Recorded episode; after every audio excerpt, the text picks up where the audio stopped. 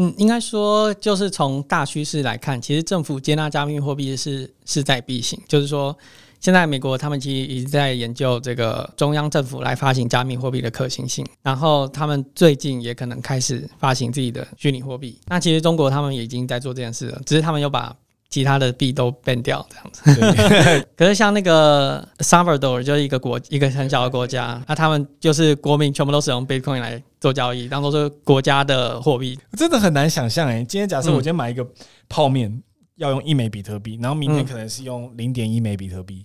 哦，应该说你买泡面都是用零点一枚 Bit Bitcoin，哦，只是这个泡面有时候价格会飙涨，有时候会降低，可是你感觉不出来，因为这个就是你就是用差不多的价格买泡面，交换起来就比较 OK 一点。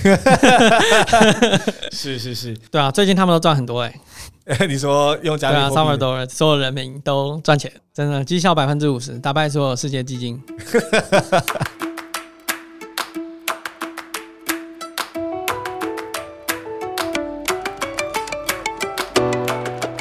这里是乡民爽报，我是节目主持人 Han。我是 Stack，哎，Stack，你知道什么是加密货币吗？大概知道。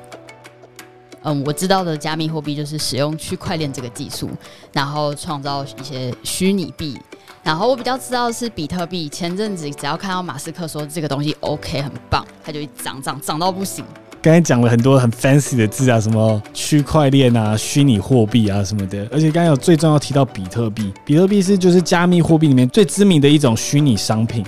那它其实在二零一一年的二月九号的时候，一枚比特币首次突破一元美金哦。那你知道它现在多少钱吗？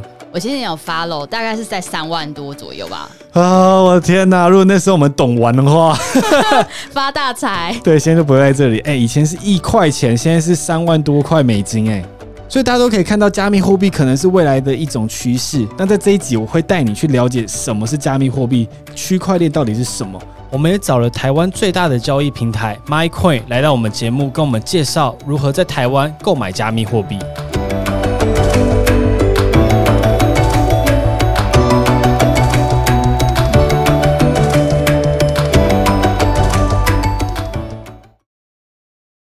哎、你刚才在开头说炫了蛮多专业的词，像什么区块链啊，那你知道到底是什么吗？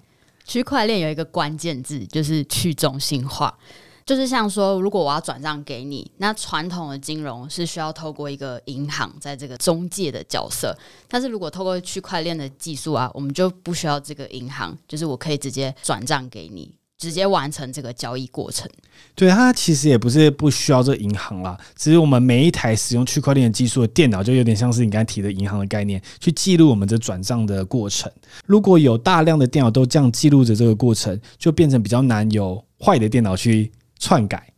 对啊，因为它会目前慢慢被接受，也是因为它这个运行的逻辑跟数据都是比较公开透明的。可是这直觉让我想到，它可能风险比较高。像我们比较习惯的稳定货币，包含了台币啊、美金，它可能都有中央银行去控制这个通膨率，他们可以选择印更多的钞票，或者去调整利息嘛，所以它价格可能会比较稳定。那像这种加密货币的，它的涨跌幅就非常的显著。非常风险好像很高诶、那你自己觉得这样会比较好吗？我会怕怕的，所以可能会小心的去进行这个交易。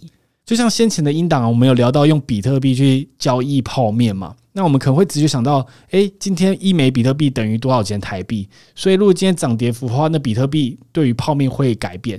可是你其实应该要想的是，因为你都是用比特币交易，你不应该在意它转换成这种稳定货币的价值，因为你都是用零点一枚比特币去购买这个泡面。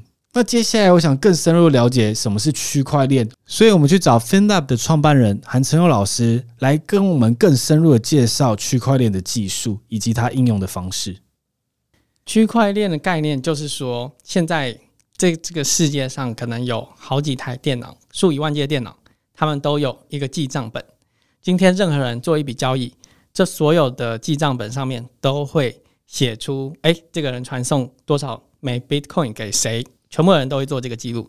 那这样的话，你就可以保证说，这个交易是公正、透明而且公开的。所以，假设你把一块钱传给 B，然后我嗯全世界的电脑可能有在跑这个加密货币，都会记录这件事情。没错，所以，如果我要篡改这个记录，我就要全部的电脑一起改，对基本上是不太可能做到的。对，基本上是蛮困难的。很多人都提到说比特币挖矿、挖矿、挖矿，到底嗯什么是挖矿？哦，挖矿其实它是一个原本是黄金的挖矿嘛，那黄金挖矿很简单，就是铁锹敲下去，然后你得到黄金，一杯都现对在就这样子。也是那 Bitcoin 就是它也是挖矿，可是你就不是拿铁锹，你是用拿一台机器。那为什么要用机器来挖矿呢？因为比特币它背后的演算法其实是一个叫做 Proof of Work 的算法。那这个算法呢，它其实就是会让很多台电脑一起竞争，来去计算某个东西。那这样的好处是什么呢？就是说，当今天有一百台电脑在竞争的时候，只要有一台电脑想要做坏事，一台做坏事的电脑 跟一百台做好事的电脑，那它不会赢。嗯对，那这就是 Proof of Work 的最简单版本。是那你有了这个之后，我们有那个电脑，然后他去做这个 Proof of Work，可是他不可能白白做吧？我们一定是要给他一些奖励。那这时候他的奖励呢，就是一点点 Bitcoin 这样子。所以就是说，我当我去计算说，假设你跟 A 跟 B 有转账记录，把它记下来在我这台电脑里面，然后我计算一块数学式，我把它解开那个里面的答案之后，就记成功记到电脑里。那嗯，这个系统就会奖励我一点点的比特币，当做是我挖矿的奖励，所以包含了手续费，以及就是因为总共比特币设定是两千五百枚嘛，对，然后根据现在的算量而发出呃它制定的的比特币数量。嗯，类似类似是这样。那如果今天就整个比特币两千五百枚都被挖出来之后，嗯，那我之后就是我就算帮你计算，我就是赚的就是手续费的部分。对，所以假设你今天 A 给到 B 零点一枚比特币，嗯，那 B 真的会只拿到零点会拿到零点一枚吗？还是手续费会扣掉变成零点零九？这手续费是使用转账的人出，了解，所以你就是要付一点一枚的意思。对，类似这样，对对对，我当然没有那么高了，对 啦，直接对对破产。可是科破产对。那我们很常听到不同的加密货币，像是比特币、狗狗币或是以太币这样子。嗯，那这两这三个之间有什么样的差别呢？哦，他们有点像是游戏王卡一样，就是他们的攻击力跟防御力都不一样。比如说，像是以 Bitcoin 来讲好了，它就是防御率最高，就代表说你篡改上面是非常困难的，几乎没有办法篡改。可是它的攻击力最低，也就是说，今天只要有很多的账本需要做记账的话，那 Bitcoin 的网络就会变很慢。有鉴于此，大家就开始做出不同的其他的币，像是 Litecoin。那 Litecoin 就是牺牲一点防御力，让它的防御率降低一点，可是呢，它可以计算比较快。也是，所以 Ethereum 就会是刚刚有提到，就防御率比较低，但是其实比较效率的。嗯，目目前来讲，就是现在 Ethereum 还在第一代，所以它其实基本上背后的运作原理跟 Bitcoin 是一几乎是一样的。可是呢，Ethereum 它有一个优势，就是说，像 Bitcoin 它只能记录转账，也就是说谁传给谁多少钱，但是 Ethereum 呢，它可以记录转账以外，它还可以记录说，今天我想要执行一段程式码，你就可以把这段程式码上传。那这时候它它的账本上面就会有这段程式码。哦那另外一个人他说我想要执行这段程式码，他就可以去执行这段程式码，并且把他的 input 跟 output 都写在这个账本上。是，所以就变成完全 open source 公开的，每个人都可以看见。对，就等于账本上还有程式码跟程式码的 input 跟 output。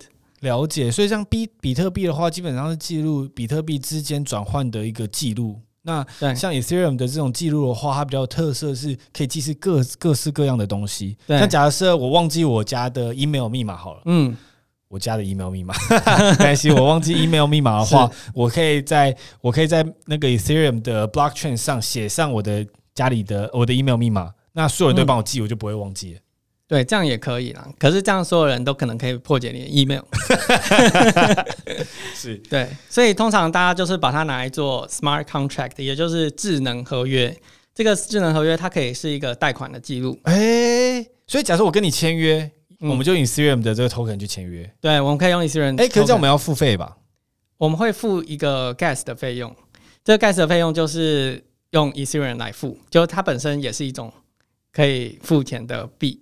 这样子哦，了解对，所以大家都会说 Bitcoin 是黄金，那 Ethereum 是石油，因为嗯这个石油才可以跑得动。对你才能让这个网络跑得动，这样子。嗯，好酷，好酷，好酷！可是刚刚有听到，就像是狗狗币的创办人啊，他们说、嗯哦，他们什么一天就创出狗狗币那种，然后现在市值也很多啦，嗯很，多人因为被伊朗马斯炒作的关系，是所以它整个飙起来。那如果想要创造一个 Ham 币，会很简单吗？会很简单的，因为现在这个 Ethereum 的 Ethereum 的 network 它支援一种 token 的 template，它叫做 ERC 二十。ERC 二十，对，它就是一个你只要复制它原本的城市码，你就可以直接创造出一个 token。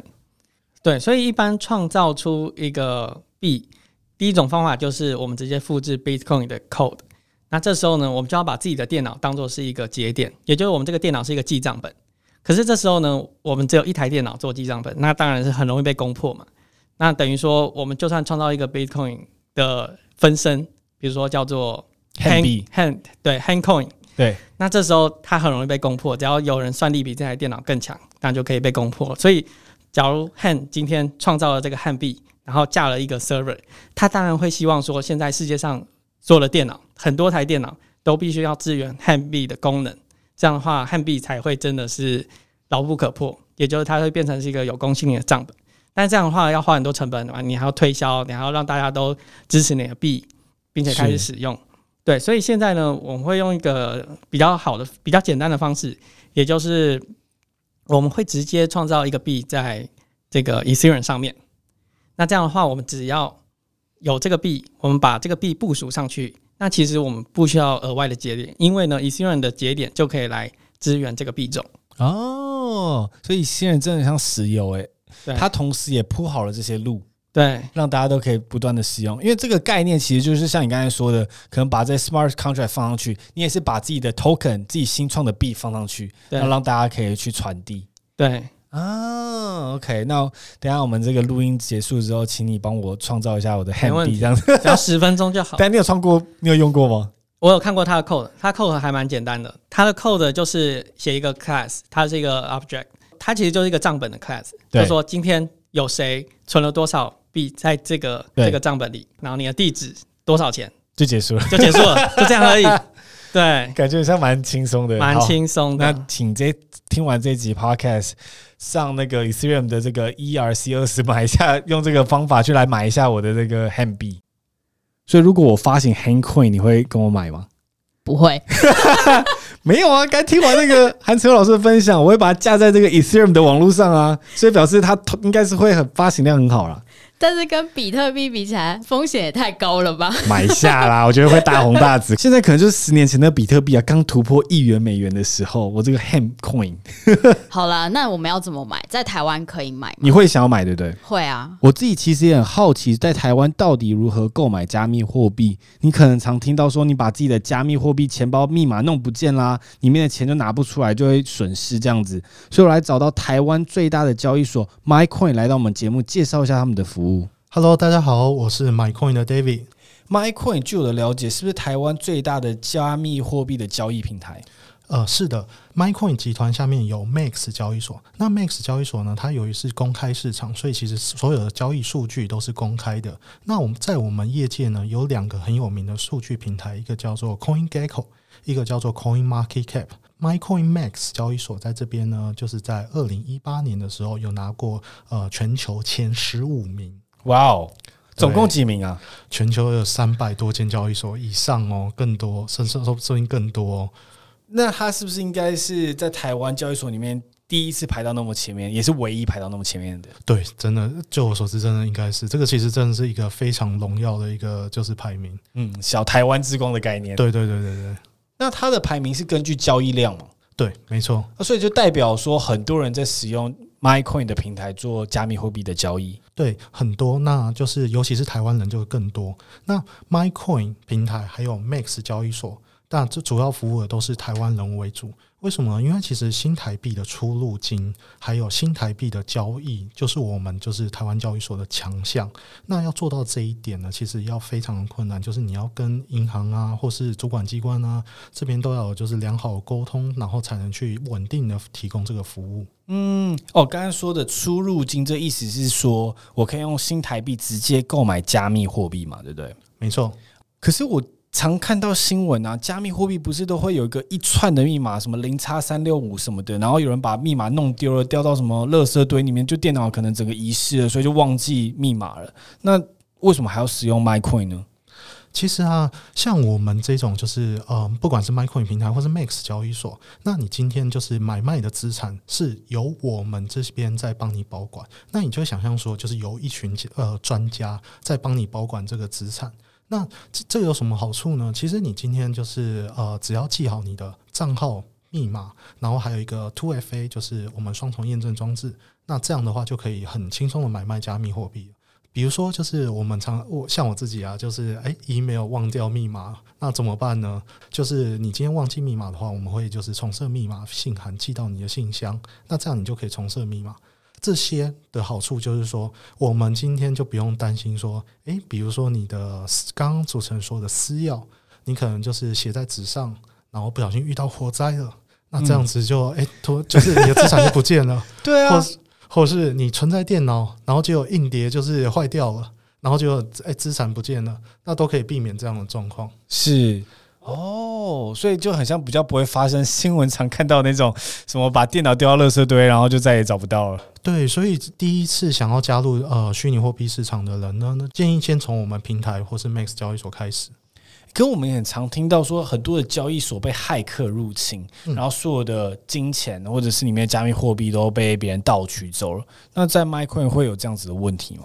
我们先不从就是自然就是哎，骇客到底有没有办法入侵我们这边来去谈这件事情，而是用我们的内控来去谈这件事情。今天我们的所有全体客户的数位资产，我们会分成冷热钱包，还有一个那个中间的温钱包来去做保管。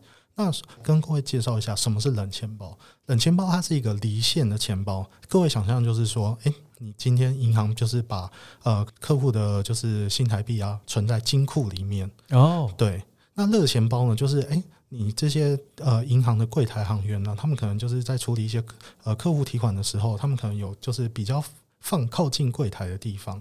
那这样子的好处就是说，哎，你今天不管是遇到什么状况的话，最糟最糟的状况的话，也是我们的热钱包的钱被那呃丢掉了。那我们就是维持了大部分的钱在冷钱包的部分，这样可以确保就是公司营运上都可以维持稳定的服务提供给大家。哦，所以如果我自己在你们设定的账号，我的账号如果都长期没有在使用，它就是属于冷钱包，这样吗？对，大概的概念是这样。不过是因为我们是看总体的一个资产哦，所以不是一个人个人这样看。对，不是个一个人。了解，了解，了解。像刚才 David 其实有分享到说，我用台币是在你们的 MyCoin 是购可以购买加密货币的嘛？但是这是真的合法的吗？哦，是。那这边不用担心，因为其实你今天就是买卖的平台是 MyCoin，然后买卖交易所是 Max。那这边的话，都是跟你的交易对象就是在我们平台的范围内去做，就是买卖的。那所以就是今天你虚拟货币的来源都不用担心。那我们因为我们都会提供你一个非常就是呃合法合规的一个服务。那这部分关于加密货币，台湾现在有法规的监管吗？呃，我觉得大家可能最关心的是说，哎，你在台湾买卖虚拟货币是否合法？嗯，对对对对对对。那我们就可以回到二零一三年，就是去看中央银行跟金管会他们是怎么讲的。那中央银行和金管会呢，他们讲了一个非常有趣的，就是公告，他是讲说，哎。他呼吁就是呃社会大众啊，就是要注意，比特币属于高度投机之数位虚拟商品。高度投机直接写在白纸黑字上。对，这个就就是大家知道，主管机关他们就是有责任跟对大家对大众就是告知他是呃比较高度投机。确实啊，最近涨跌幅也是蛮惊人的。对，可是大家其实也是想看这个涨跌幅才会加入这个市场。哦，了解了解了解。对，所以其实主管机关的公告都已经讲了，就是这个是一个虚拟商品。哦，所以它并不是一个货币的概念，就我不能用这个加密货币来买泡面的这种感觉。其实我们在买就是呃所谓的就是呃比特币啊、以太币啊这种的话，大家可能都听到最结尾是币，所以就会想说它是一个货币。那我们这边的话，因为其实大家会想到货币，其实应该是要是非常稳定的。可是，其实我们今天就是购买比特币啊、以太币这些，就是哦，我们公司称为数位资产。大家应该不是希望它稳定吧？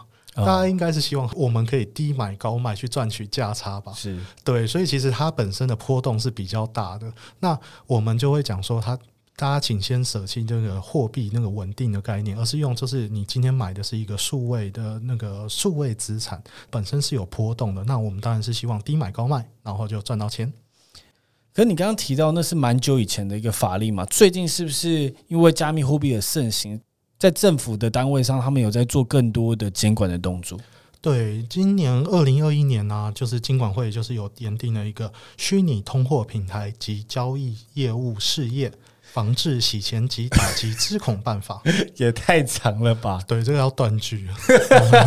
不能一次念完。对，所以这部分他们应该是防治洗钱。那你们自己、你们的平台是不是应该都有做到这样子的一些监管的动作？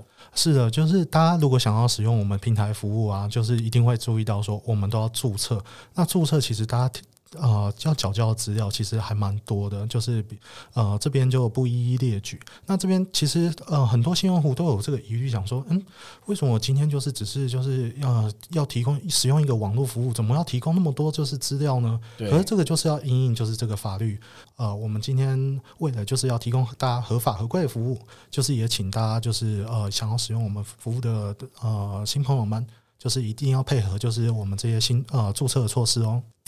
那我除了在线上申办用你们的 App 以外，我知道你们是不是有个实体面试，也可以真的到现场去办账号的？对，我们在八德路就是台北市的金华地段有一个就是门市，那。我们门市不是真的就是呃提供就是呃现场注册这个服务，它不是提供一个纸本的这种注册服务，它其实有我们要做的事情跟线上注册是一模一样的。哦，对，它没有资本填写，它也是在教你怎么用 App 这样子。对，可是今天就是呃，很多很多就是使用者，他可能在注册上遇到比较多的困难，或是他其实可能在一些就是处理过程中有一些疑虑，或是对数位资产呃有一些疑虑。那我们门市的目的呢，其实就是说，诶，希望借由面对面的方式，让就是客户可以安心的，就是注册，然后安心的了解这些数位资产他们他们的价值。这部分应该是我自己也是很在意的，因为如果我今天密码忘记了，然后你们客服不回我，起码真的有一个门市，我可以去现场直接找你们看可不可以直接帮我解决我的问题。没错，就是我们客服人员都还蛮专业，可以去应应各种问题。那刚刚主持人有提到说，诶，就是门市的开幕，其实我这边也想要分享一下，门市的开幕之前呢，我们通常观察到的现象是，数位资产的人通常比较偏一些，就是二十到四十岁的年轻呃族群。那门市开了之后呢，诶，就观察到一个很有趣的现象，其实比较偏呃五十到七十岁的一些就是族群呢，也开始加入这个市场。那他们原本就有兴趣，就是就我们了解，他们原本就有兴趣。其实他们不知道从何开始。那我们这个门市就要提供一个很好的服务，是让他们从一步一步开始，就是了解加，并且加入这个市场。我觉得很有趣，就是可以打造一个整个生态圈的概念，因为不一定像我，可能爸爸妈妈六十岁，他们不太知道怎么去搜寻这样的资讯，在你们门市都会提供解说，跟怎么去加入，跟怎么操作的服务，对吧？没错，就是呃，这边也题外话一下，就是网络上的资讯啊，五花八门。那其实尤其是区块链啊，这边它的资讯又是日新月异的。那所以就是建议大家，就是有问题啊，先从 MyCoinMax 这边提供的一些客服啊，或是我们门市管道，先来这边做询问。那因为我们这边的资讯都经过就是基本的筛选，相对的话就是会比较安全。那就是希望大家多多联使用我们的客服管道。嗯，对对对，我能理解，因为网络上其实你搜寻打加密货币，我靠，那个一百页内容，其实你也不知道谁说的是对，谁是说的错。所以如果对于这种数位资产啊有些疑虑，然后想要询问的，我觉得都可以，就是问你们客服，可能会相对于你们做了一道手续啦，应该会比较安心一点。嗯，到刚最好奇的就是现在，如果我想要买加密货币，我到底要怎么使用你们的平台购买？呃，这边呢，我就先建议就是新入门的朋友们呢，先使用我们 MyCoin 的服务，因为 MyCoin 呢，其实它的操作非常的简单易懂。就像你今天要去美国玩，然后你想要换美金，你进入 MyCoin 页面就会看到比特币的买价，呃，还有卖价，就像你去换美金的呃买价跟卖价一样。那你觉得这个价钱不错，那你就直接去按下购买，然后再去缴费就可以了。缴费要去哪里缴费？哦，我们这边 MyCoin 的缴费的方式非常多元，就是你可以网络银行转账啊，或者是说你可以去便利商店缴费。太酷了吧！所以我在便利商店，我是按那个 iPhone 机器，然后就会出单子，就可以去付钱，就我就可以买到加密货币了。其实现在做到就是更呃更先进，就是你今天呃我们支援的便利商店有呃 Seven Seven Eleven 还有莱尔富，那我们的就是缴费条码呢都可以直接在 A P P 里面秀出来。哦，是对。我是买完之后及时的在我的 MyCoin 的钱包里就可以看到加密货币已经入到我的户头里面了吗？基本上很快，那大概大概十分钟以内吧。那他会帮我锁定这个价格吗？因为它浮动，像刚刚 David 提到，它其实变化很大嘛。假设我现在在一万块就买了这个比特币好了，那我是多久内要去缴钱，或者是它价钱会不会我去缴钱的时候变了一万一，我就要付一万一的钱？我们这个价钱呢，十分钟内是固定的，所以就是方便大家说，哎，你今天下单的时候还有一定的时间可以去缴费，不会因为就是呃虚拟货币的浮浮动而去改变这个价钱。了解了解，听完这个刚才 David 分享，我其实蛮蠢蠢欲动，想要赶快去买加密货币。那你是不是可以给我一点优惠代码，让我可以分享给我听众？哦，优惠代码的话，这边就要讲到 Max 交易所部分，它其实是 Max 交易所的一个特色。呃，任何的人去注册 Max 交易所以后，都会有一个推荐的连接，那可以分享给就是诶你的亲朋好友。那其实推荐连接呢，不不只是呃你推荐人有好处，被推荐人也会有好处的哦。是什么好处？快告诉我。嗯，被推荐人呢，就是他如果就是用这个推荐链接注册的话，他就可以享有就是八折的手续费优惠三个月哦。哦，对，OK OK，好，那听完这一集的听众，请使用我那个我的 那个注册码，对，来注册这个 Max 的账号。哎，我补充一下，刚刚听完八折已经很有很有兴趣了嘛？对对对。那我们还有一个就是呃，用 Max Token 折抵手续费，就是你先去买 Max Token，然后就是开启哎 Max Token 折抵手续费。这一块的话，因为我 Max Token 折抵手续费可以只打五折，所以你刚八折之后再打五折，就是变成，哎，你手续费其实只要付四成而已。哇哦，按那些手续费，我在 Max 上撮合的手续费是多少钱？哦，这个非常的低，大概百分之零点一五吧。这个那，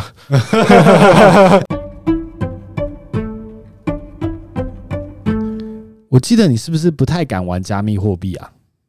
对啊，我觉得很没有安全感诶。会吗？刚听完 MyCoin 的 David 分享完之后，还会有这种感觉吗？有啦，我觉得他刚刚讲到一点，让我觉得很安心，就是说他们有设一个实体的店面。那如果说我在使用上可能账号有什么问题，我是可以寻求他们帮助的。除此之外呢，David 有提到说，他们交易所的交易量呢有进这个世界加密货币的排行。对啊，然后他有提到说，他们有用一些特殊的技术来保护这些使用者。嗯，就像那个冷热钱包的部分。嗯。所以我觉得现在听完这个分享啊，我会安心许多。不如我们现在就来使用 MyCoin 吧。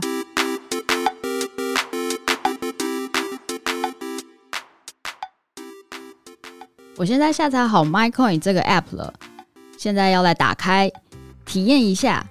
哎，它上面说欢迎来到 MyCoin，然后我按下立即体验。我先来注册一下我的个人户，他会叫你输入你的电子信箱跟你的密码。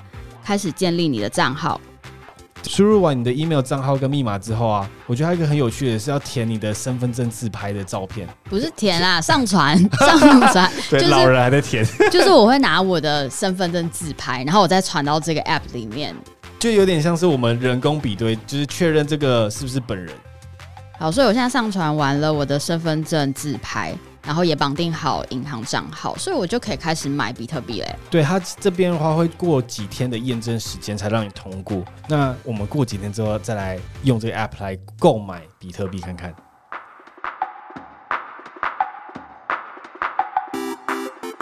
哎，我通过验证了，我们现在就直接来买买看。我打开这个 app 之后啊，它其实界面非常直觉，上面的列表都有不同的币。那我今天购买比特币，我就直接点比特币，然后它会显示即时买价跟即时卖价，还有一天、一周、一个月的线图，非常的清楚。哎，它那即时买价跟即时卖价，就是如果你现在下单呢，就买的话就是这个价钱，卖就是这个价钱，非常的清楚明了。而且下面就有买入跟卖出的两个按键，所以我现在直接点买入。那你觉得我们要买多少？一千怎么样？一万啦！不要，很可怕。我们我们先体验一千，先体验。好，我们现在一千台币的话是零点零零零七八五四八比特币哦。怎么感觉没有很多？对，没关系。它的付款方式啊，有银行账户，然后便利超商，Seven 跟莱尔富都可以。不然我们来试试看用 Seven 付款怎么样？好啊，好啊。可是 Seven 付款，我提醒你哦，你按下去之后呢，它会有个十分钟的倒数时间，它会帮你锁定你现在选择的这个价格，在十分钟内你要去 Seven 超商做缴款的动作，才会成功的购买加密货币。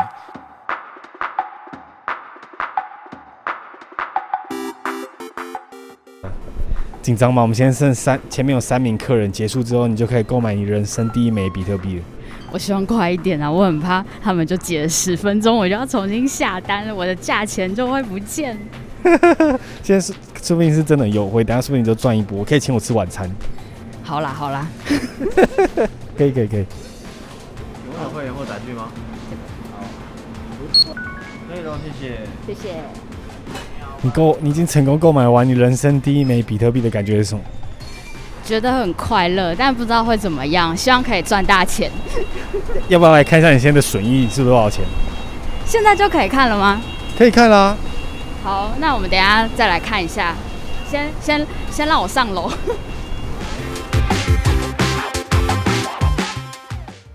哎、你这几天有没有一直在盯着你的加密货币比特币？有啊，我都一直在关心我的钱包，哎，就是 App 里面有一个钱包的功能。嗯啊，它会显示你有没有赚钱还亏钱，是不是？对，它是显示你的即时报酬。那这段时间啊，其实有涨也有跌，所以现在目前看起来是一个持平的状态。可恶，我原本想凹你一顿晚餐的。没关系啊，我请你吃一颗卤蛋啦。这一颗卤蛋。